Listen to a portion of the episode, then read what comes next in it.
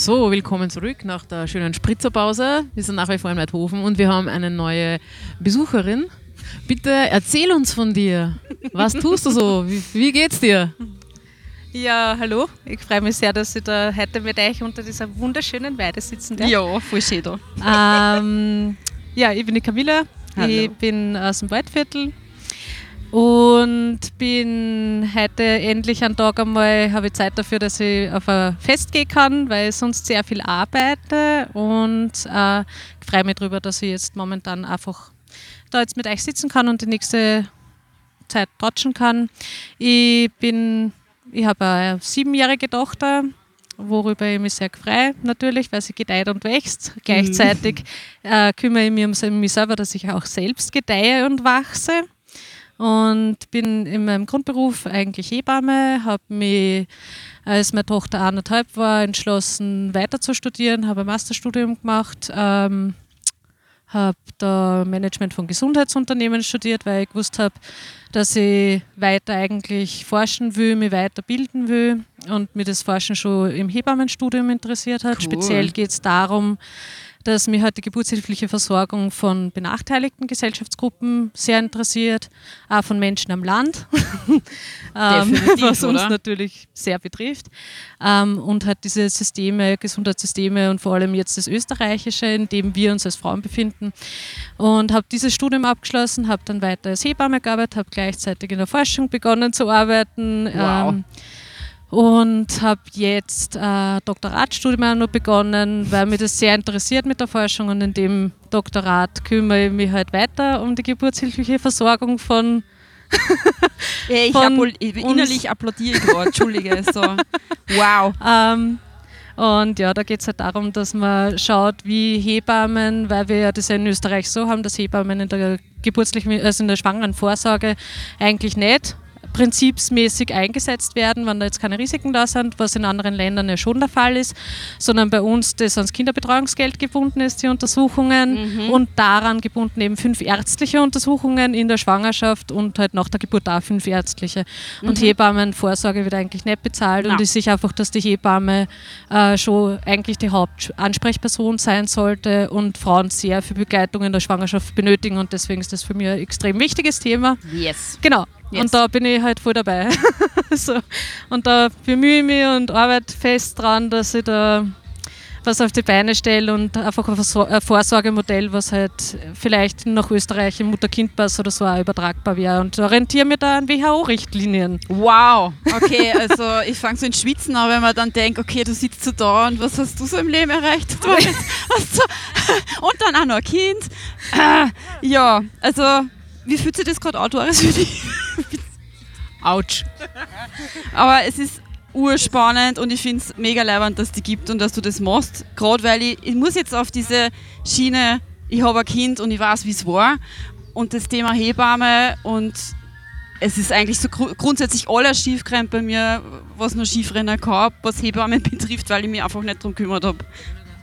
Ich würde nur sagen, dass das irrsinnig inspirierend ist, dass du da so viel machst, so rundherum und nu und werken und die dann auch mit deiner Ausbildung und dem, was du forschst, ja für andere eigentlich einsetzt. Also das ist schon sehr, denke ich mir, wow. Ja, ich denke halt gerade in meiner Berufsgruppe ist halt sehr, also ist es oft so, dass Hebammen sehr praktisch orientiert sind und eben sich einfach um das alles kümmern, aktiv kümmern.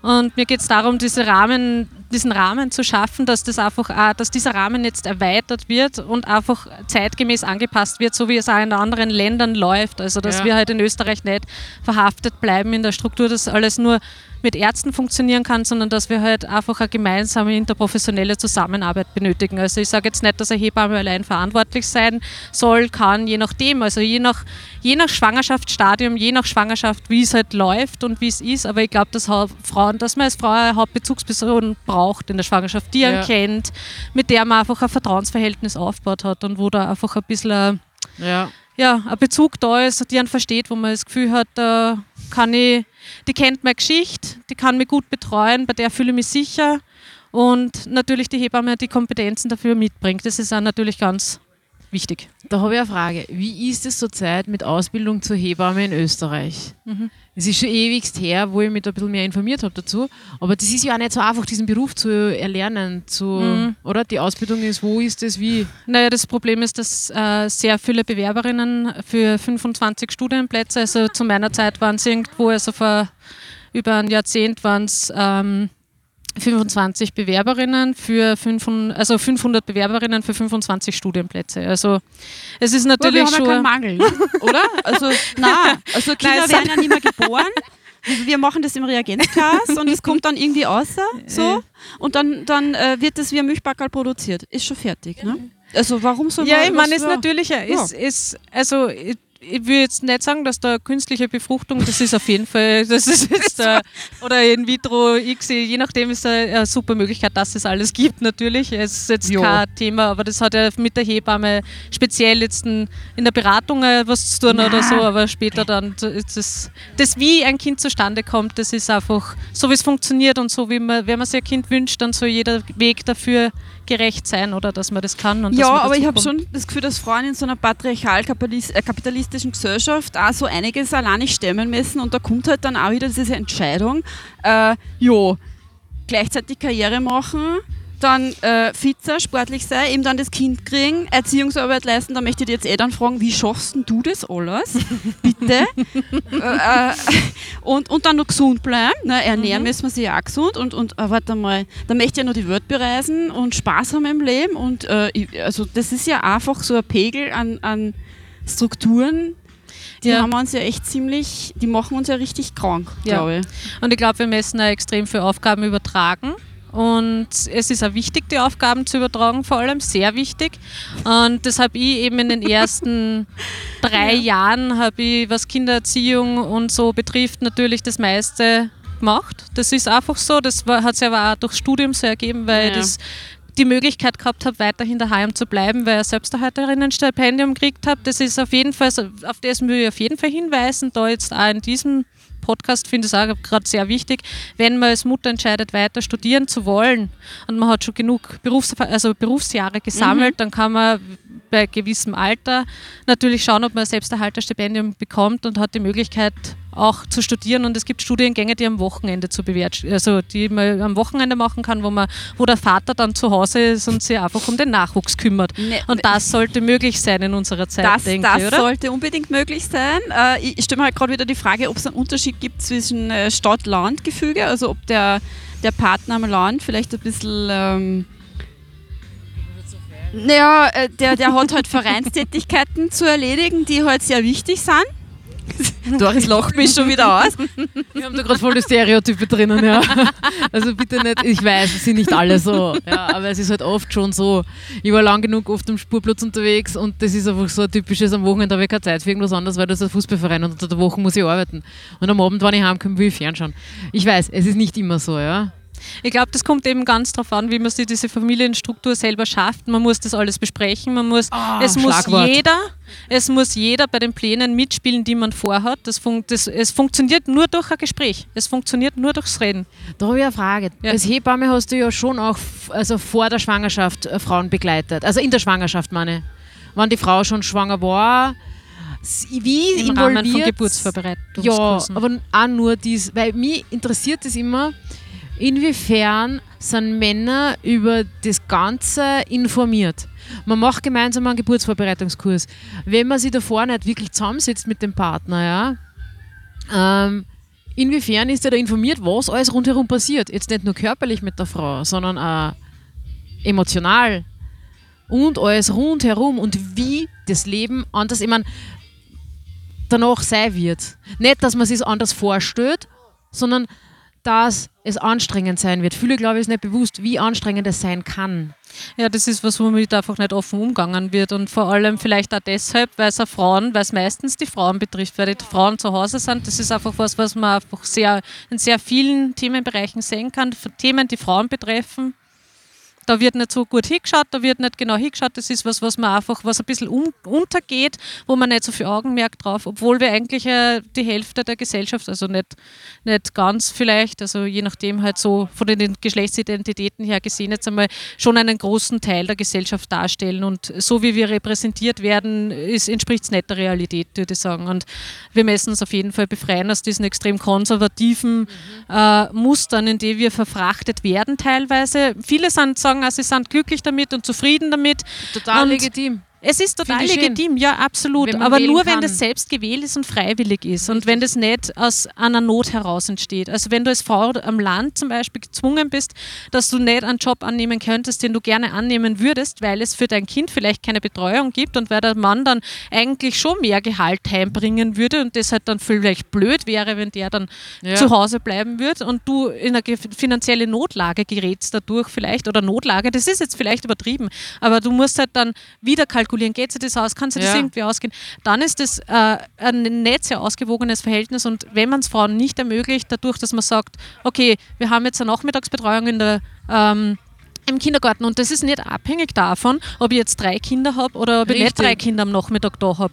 Weil das ist nämlich genau das, wonach es geht momentan genug sind, sind genug da, dann wird es angeboten. Und es geht auch nicht, dass man sagt, okay, wenn es nicht jeden Tag ist, dann biete es halt nur an diesen und jenen Tagen an. Das funktioniert so nicht. Und ich finde, da sollte Flexibilität da sein. Und wenn man sagt, okay, am Vortag, wenn wir Bescheid wissen, dann reicht es. ist ja für mich als Hebamme genauso. Wenn jetzt zu mir wer sagt, wir haben jetzt wir haben einen Krankenstand, kannst du morgen Dienst machen, dann kann ich auch nicht jedes Mal sagen, nein, kann ich nicht, sondern das ist halt das, was die Jobs mitbringen. Ja. Und es sind Frauenjobs wieder mal. Soziale das heißt, es Berufe, trifft ja. wieder die Frauen.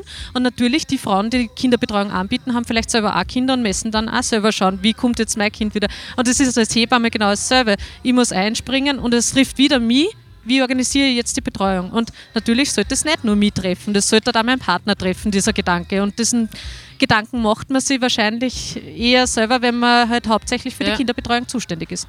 Das ist halt die Frage, was ich mir oft stelle, ist, wenn man den Männern das, wie gesagt, das ist kein Männerbashing, ja, aber es ist einfach so, wir sind so sozialisiert wenn man den Männern ähm, das schon sagt, das Leben nicht auf arg bist, sondern einfach, bist du bereit dazu, dass du dir weniger Zeit für dich hast, dass du dir mehr einbringst und so weiter und so fort, ob ihnen dann auch mehr klar wird, was es für eine Frau bedeutet, ein Kind zu bekommen. Weißt du, was ich meine? Weil sie erleben, ja, bei denen, die haben ein Kind, das schaut so super toll aus, Schatzi, lass uns eins machen. Ja? Ich meine, so rennt es nicht ab, ich weiß, aber es ist total überzeichnet. Aber die sehen natürlich, der hat Leihwand, der hat einen kleinen Buben, mit dem geht er jetzt äh, am Sonntag einmal am Spielplatz und das ist so super und der schwärmt ihm vor, wie toll das nicht ist, Vater sein. Und die ganzen unsichtbaren Arbeiten sieht der aber nicht, weil sein Freund ihm auch nicht davon erzählt, weil er das auch nicht sieht, weil er in der Arbeit ist. Und wenn man das den Männern mehr bewusst macht, dass sie einfach mehr Rücksicht auch drauf nehmen, dass die Frau einmal am Nachmittag für sich braucht oder zwei Stunden am Abend. Weißt du, wie meine? Ja, ich glaube auch, dass das sehr wichtig ist. Und ich denke mir aber, ähm, weil man das jetzt nur zu diesem Kinderbetreuung äh, und es ist alles so super leibend und man hat ja dann trotzdem nur Zeit für sich und für die Paarzeit und ich weiß nicht was nur. Ja, das kann man vielleicht haben, wenn man jetzt zum Beispiel im Land lebt und im Nachbarhaus die Eltern sind, die Großeltern sind, die Großeltern sein wollen und das ist nämlich ein großer Punkt, finde ich. Es werden vielen Großeltern die Kinder aufgedrückt, obwohl sie vielleicht nicht wollen und obwohl sie vielleicht auch in Pension sein wollen. Äh, ja, und das ist so. aber was, und das ist, und, und das ja, muss man aber auch akzeptieren dazu. und ich finde, das ist, äh, das, hat, das ist ein bisschen eine Respektsache auch den Eltern gegenüber, dass man sagt, ja, die haben jetzt auch mal eine Pension verdient und wenn's, und das, da beißt die Katze einfach so in den Schwanz, weil wir dann von der Kinderbetreuung am Nachmittag reden ne, und warum nehmen uns die meisten nicht in Anspruch? Weil sie Großeltern haben. Und wenn man keine Großeltern hat, dann ist man genau, genau, also das ist, das ist, wenn man Ich, ich frage mich mal, wo sind die Großeltern, die alle arbeiten müssen, weil es kann doch nicht schon jeder Pension haben. Ich, also irgendwas rennt verkehrt oder ich habe es einfach nicht gesehen, aber bei meinen Eltern ist es schon so, dass die nicht wirklich viel Zeit haben und ich glaube, für mich ist das voll in Ordnung. Ich habe mich, hab mich ja für ein Kind entschieden, weil es meins ist. Ja, ja genau. Und ich habe das aber auch so vorgelegt gekriegt. Also ich bin wahrscheinlich in so einem Matriarchat ein bisschen aufgewachsen, so wie du eigentlich auch wahrscheinlich, ja, wenn ich es genau. sagen darf. Und ich muss jetzt aber trotzdem wieder auf dieses Kinder- und Karriere vereinbaren, mhm. weil du ja meiner Meinung nach ein sehr zielorientierter Mensch jetzt bist, weil wenn ich her, was du schon alles abkackelt hast, das finde ich, find ich so spannend. Vor allem, weil du im Vorgespräch noch gesagt hast, du willst die Zeit genießen mit deinem Kind und du, du willst es einfach haben. Und ich sehe das genauso. Ich sage immer wieder zu meinem Partner, hey, ich mache halt kein oder ich mache jetzt gerade nichts, weil ich will jetzt mit meinem Kind das hört jetzt makaber, die drei Stunden sitze ich halt jetzt am Spielplatz und schaue ihm zu. Ich würde es einfach, weil ich es nicht vergessen will. Genau, und da ist, äh, da ist bei mir dann leider dieser Knackpunkt drinnen, wo ich diese drei Stunden dann da sitze und mit meinem Kind was unternehme und das unbedingt genießen will und aber im Hinterkopf habe, eigentlich sollte die jetzt arbeiten ah. und eigentlich sollte die gerade äh, an meiner Arbeit weiterschauen. Eigentlich muss ich produktiv sein. Jo. Ich muss total produktiv sein. Ganz normal, ja, ganz normal, ganz normal. Voll normal. Es ist leider irgendwie und, unter den Hut kriegen. Warum kriege ich es unter den Hut? Ich kriege es jetzt unter den Hut, weil wir das jetzt so aufgeteilt haben, dass mein Partner hauptsächlich schaut. Und jetzt ist es okay für mich, weil ich mir das jetzt erlaube, weil ich habe ja vorher, habe ich ja die hauptsächliche Zeit auf sie geschaut, also auf unsere Tochter geschaut. Und jetzt erlaube ich es mir quasi, und das ist ja schon mal die, das falsche Wording im Grunde. Ich erlaube es mir. Ich muss, das ist nicht erlauben, sondern das, ist, das soll etwas Selbstverständliches sein für uns Mütter. Also Voll. es muss selbst selbstverständlich sein, Voll. dass wir uns Zeit für uns und unsere Weiterentwicklung nehmen und uns nimmer nicht, also nicht nur uns in einer Mutterrolle wiederfinden und wahrnehmen können. Das ist halt irgendwo, ich glaube, das, das kann es halt nicht sein. Das kann nicht das ich habe mich halt so gefühlt, wie wenn ich in so eine kleine Falle getappt bin. Ja.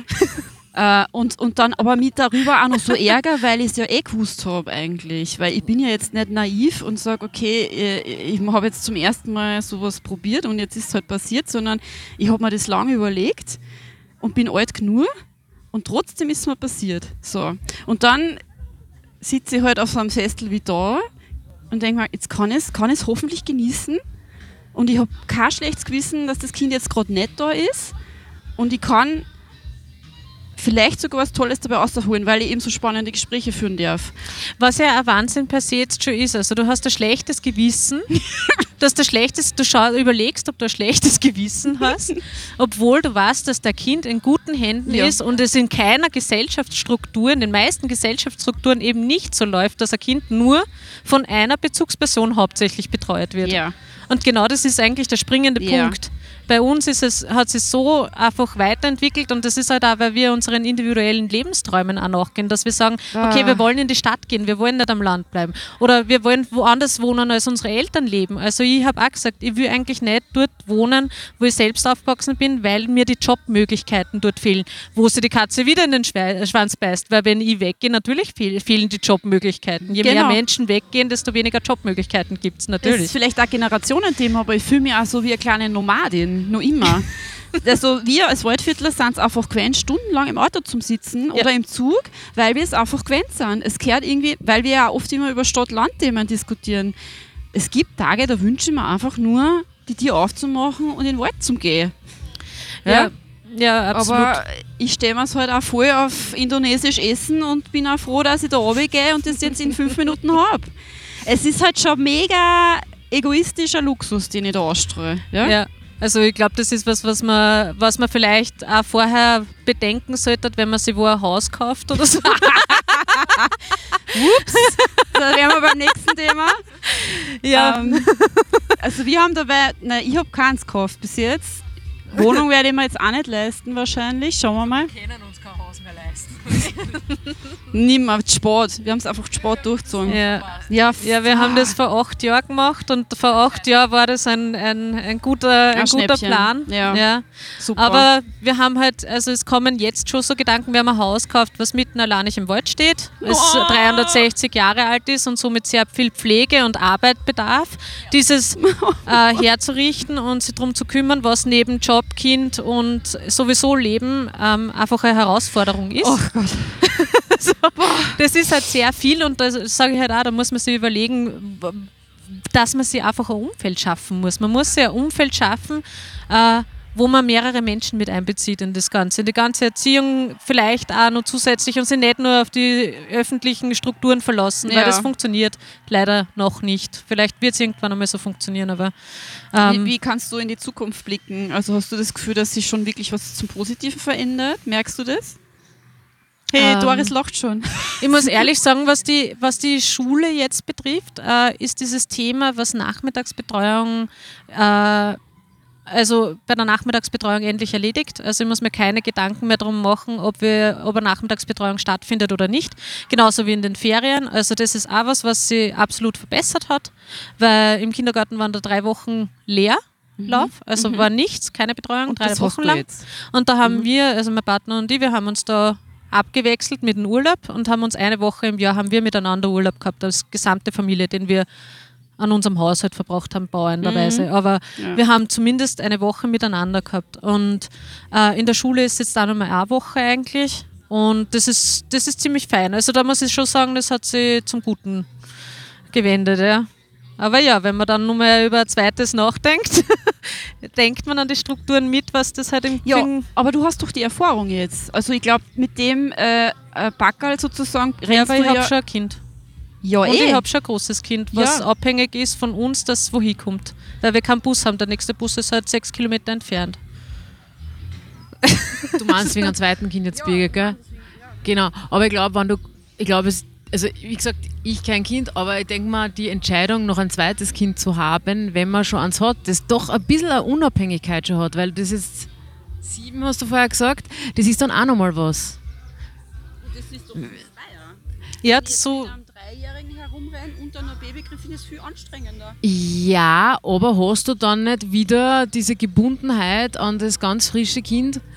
Und das Große hast du dem Großen, das einfach mehr Freiheiten hat und schon die Zeit mit dir auch anders verbringt.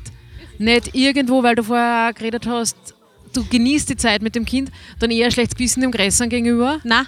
Und genau das ist es. Also ich weiß, dass mir ein kleines Kind viel mehr braucht, als mir meine siebenjährige Tochter heute braucht. Also meine siebenjährige braucht mir heute nicht mehr so viel, wie es mir damals mit zwei, drei, vier, fünf gebraucht hat.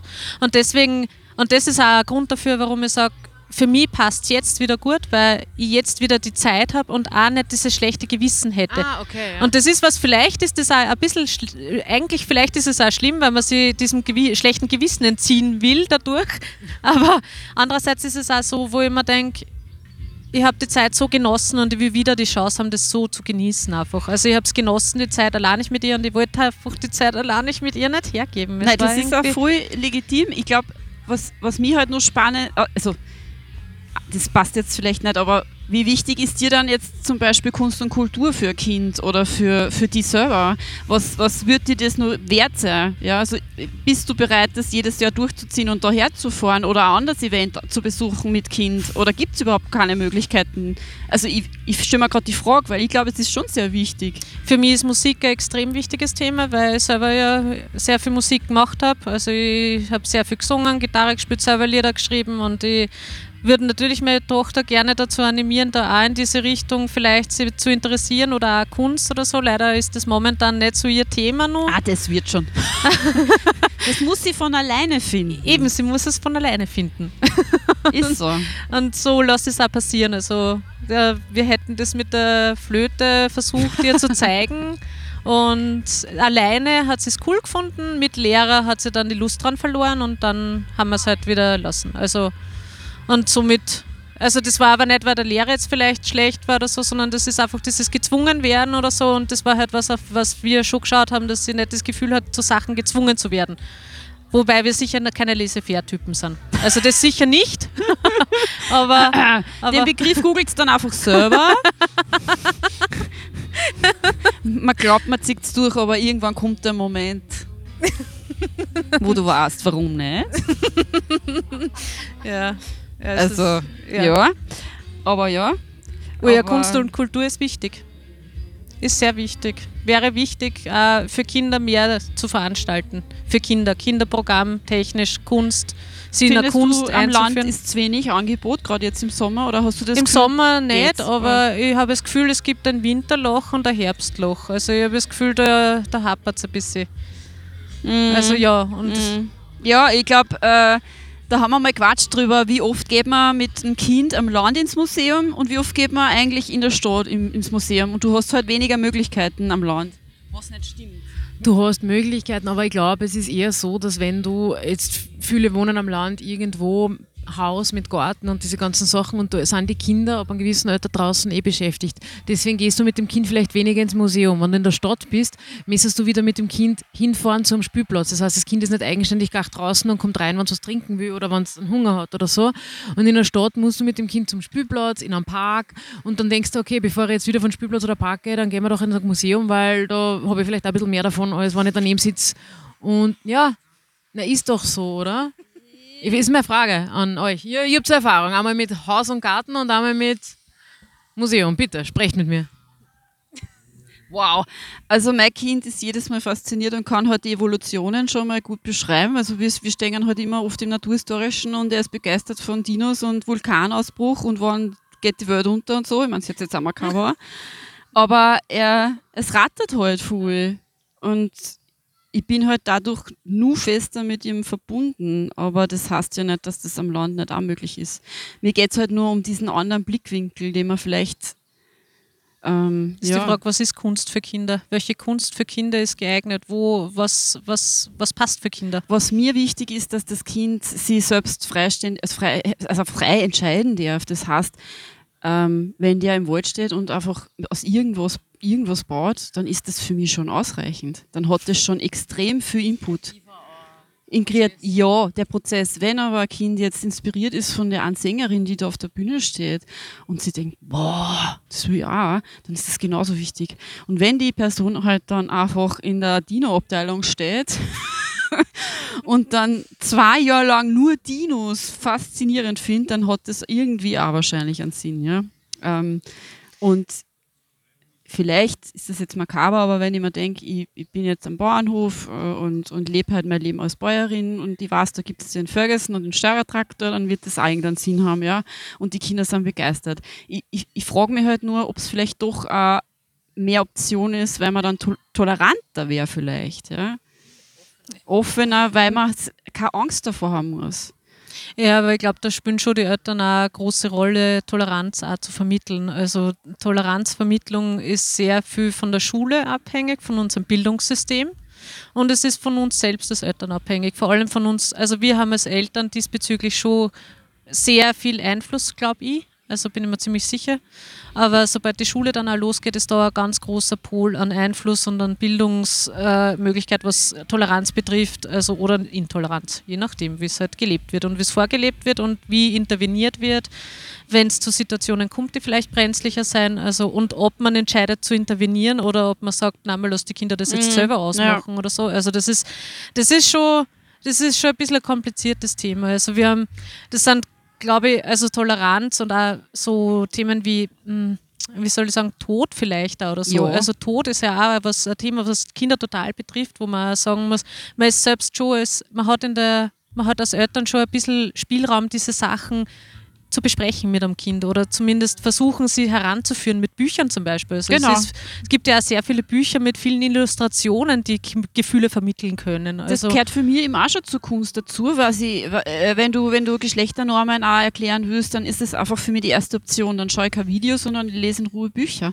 Da hast du voll recht. Aber äh, ich, ich denke mir halt immer, vielleicht ist es auch wieder so ein Mental Load. Habe ich eh genug gemacht, habe ich eh die richtigen Bücher gesucht, bin ich da jetzt eh äh, kreativ genug gewesen und dann schlagt schon wieder ein. Oder, weiß nicht, ist man tolerant genug und äh, würde jetzt blöd reinschauen, wenn ich da äh, mein Kind kriege und auf einmal ist da keine Frau als Hebamme, sondern ein Mann. Äh, ja, und so Geschichten, weißt du, was ich meine? Ja, Toleranz beginnt in einem selbst. Ja! Eine ganz eine blöde Frage, weil ich es einfach echt nicht weiß. Gibt es männliche Hebammen? Ja, es gibt männliche Hebammen. Wirklich? Ja. In Österreich ist es noch nicht so, nicht so Usus, also da gibt es an einer Hand abzählbar, ähm, ich weiß nicht, wie viel es genau sind, drei oder so, zwei, drei. Ähm, also und in anderen Ländern gibt es da schon mehrere oder so. Also, also das ist Respekt an die Herren, die sie da reinschmeißen. Aber wieso? Wir haben Gynäkologen. Nein, nein, nein, nein. ich finde das nur, nur mal also ah, das Umfeld, weißt Es ist, glaube ich, also ich habe als Frau in einem Beruf gearbeitet, wo viele Männer drinnen waren, ja. Und es ist schon was anderes. Es ist was anderes, dass du da, und ich glaube, dass, es geht jetzt nicht gegen Hebammen, sondern generell, Frauenberufe. Ich höre es oft von Lehrern zum Beispiel, die auf einer Schule sind, wo sonst fast nur Frauen sind. Sie sagen, es ist schon nicht einfach. Es ist nicht einfach in dem Umfeld weil dir oft da abgesprochen wird, eben, dass du das richtig machen kannst. Weil wir alle so sozialisiert worden sind, dass die Erziehung eine Frauensache ist. Einfach deswegen finde ich Das das, ist finde ich das nicht schlecht, dass die das aufbrechen und sagen, mir wurscht, was die alle sagen, ich möchte Hebamme sein. Aber es fäll- fällt ja den, den, den weiblichen Hebammen, vielen weiblichen Hebammen auch schwer ähm, zu, zu, also das, das zu das zu verstehen, dass, es das, dass das okay ist. Mhm. Nicht zu verstehen, sondern Zuzulassen. das einfach ja, Oder? zuzulassen, ja. Einfach zu sagen, okay, das, das kann genauso einen Mehrwert haben. Also da Ja. gibt es genauso. Aber ich glaube, mit unserer Generation, so in unserem Alter, wird das alles wahrscheinlich ein bisschen aufgebrochen, diese Strukturen, wo ich jetzt nicht sagen Mhm. will, dass da nur konservative Hebammen unterwegs sind. Gar nicht. Nein, also meine überhaupt nicht. Berufsgruppe ist extrem fortschrittlich teilweise. Aber es ist halt schon so, so wie in jeder Menschen, bei jedem bei jeden Berufsgruppen das ist, dass halt eine offener sind und Ja. andere halt einfach skeptischer was gegenüberstehen und das ist auch okay und nur Ja. so kann es entwickeln und nur so kann eine Diskussion entstehen. Und Das- nur so kann man bilden und eine Meinung bilden, wenn man diskutiert. Das ist halt also eben wie die Gruppe, in der du den Wunsch, den du da halt hast, ausübst, dann sozialisiert worden ist. Wenn du ja. Glück hast, sind das Leute, die einfach open-minded sind und die sagen, ja, hey, finde ich cool. Und dann gibt es andere, die sagen, Muh. Nein, habe ich auch so erlebt. Ist ja so. Ja, das, das kommt natürlich sehr oft zu einem. Also das ist klar. Es ist äh, für mich auf jeden Fall urspannend, dass, dass du einfach so variantenreich bist und dass du dann auch so direkt und ehrlich die Wahrheit aussprichst, weil das tut so gut. äh, und, und ich hoffe, es hilft auch viele andere Leute, die das dann hören, weil ähm, ja, es ist einfach hart. Es ist echt hart. Ja, man bemüht sich ja immer um Diplomatie eigentlich, Ja, ne? voll. aber Ja. man muss auch nicht immer diplomatisch sein. Man kann auch einfach einmal ausbrechen und auszucken. Alles geht auch. Kann man auch machen. Ist Ich auch find, eine Kraft ja, drinnen verborgen. Ja, das ist jetzt der perfekte. Schlusssatz. Ganz ehrlich, nehmt euch das zu Herzen, was sie da gerade gesagt hat. Es ist voll in Ordnung und ich nehme es mir jetzt auch zu Herzen. Und hey, ich sage herzlichen Dank für das super nette Gespräch. Danke euch. Und äh, gerne wieder. Und wir freuen uns voll über Infos, wenn du irgendwelche ähm, Studies oder irgendwas hast. Wir verlinken das voll gern. Freue mich voll. Danke, gefreut danke, mich sehr danke. Dankeschön und ich wünsche noch ein wunderschönes Fest. Birgit, wir holen uns jetzt Freibad-Pommes. Frei.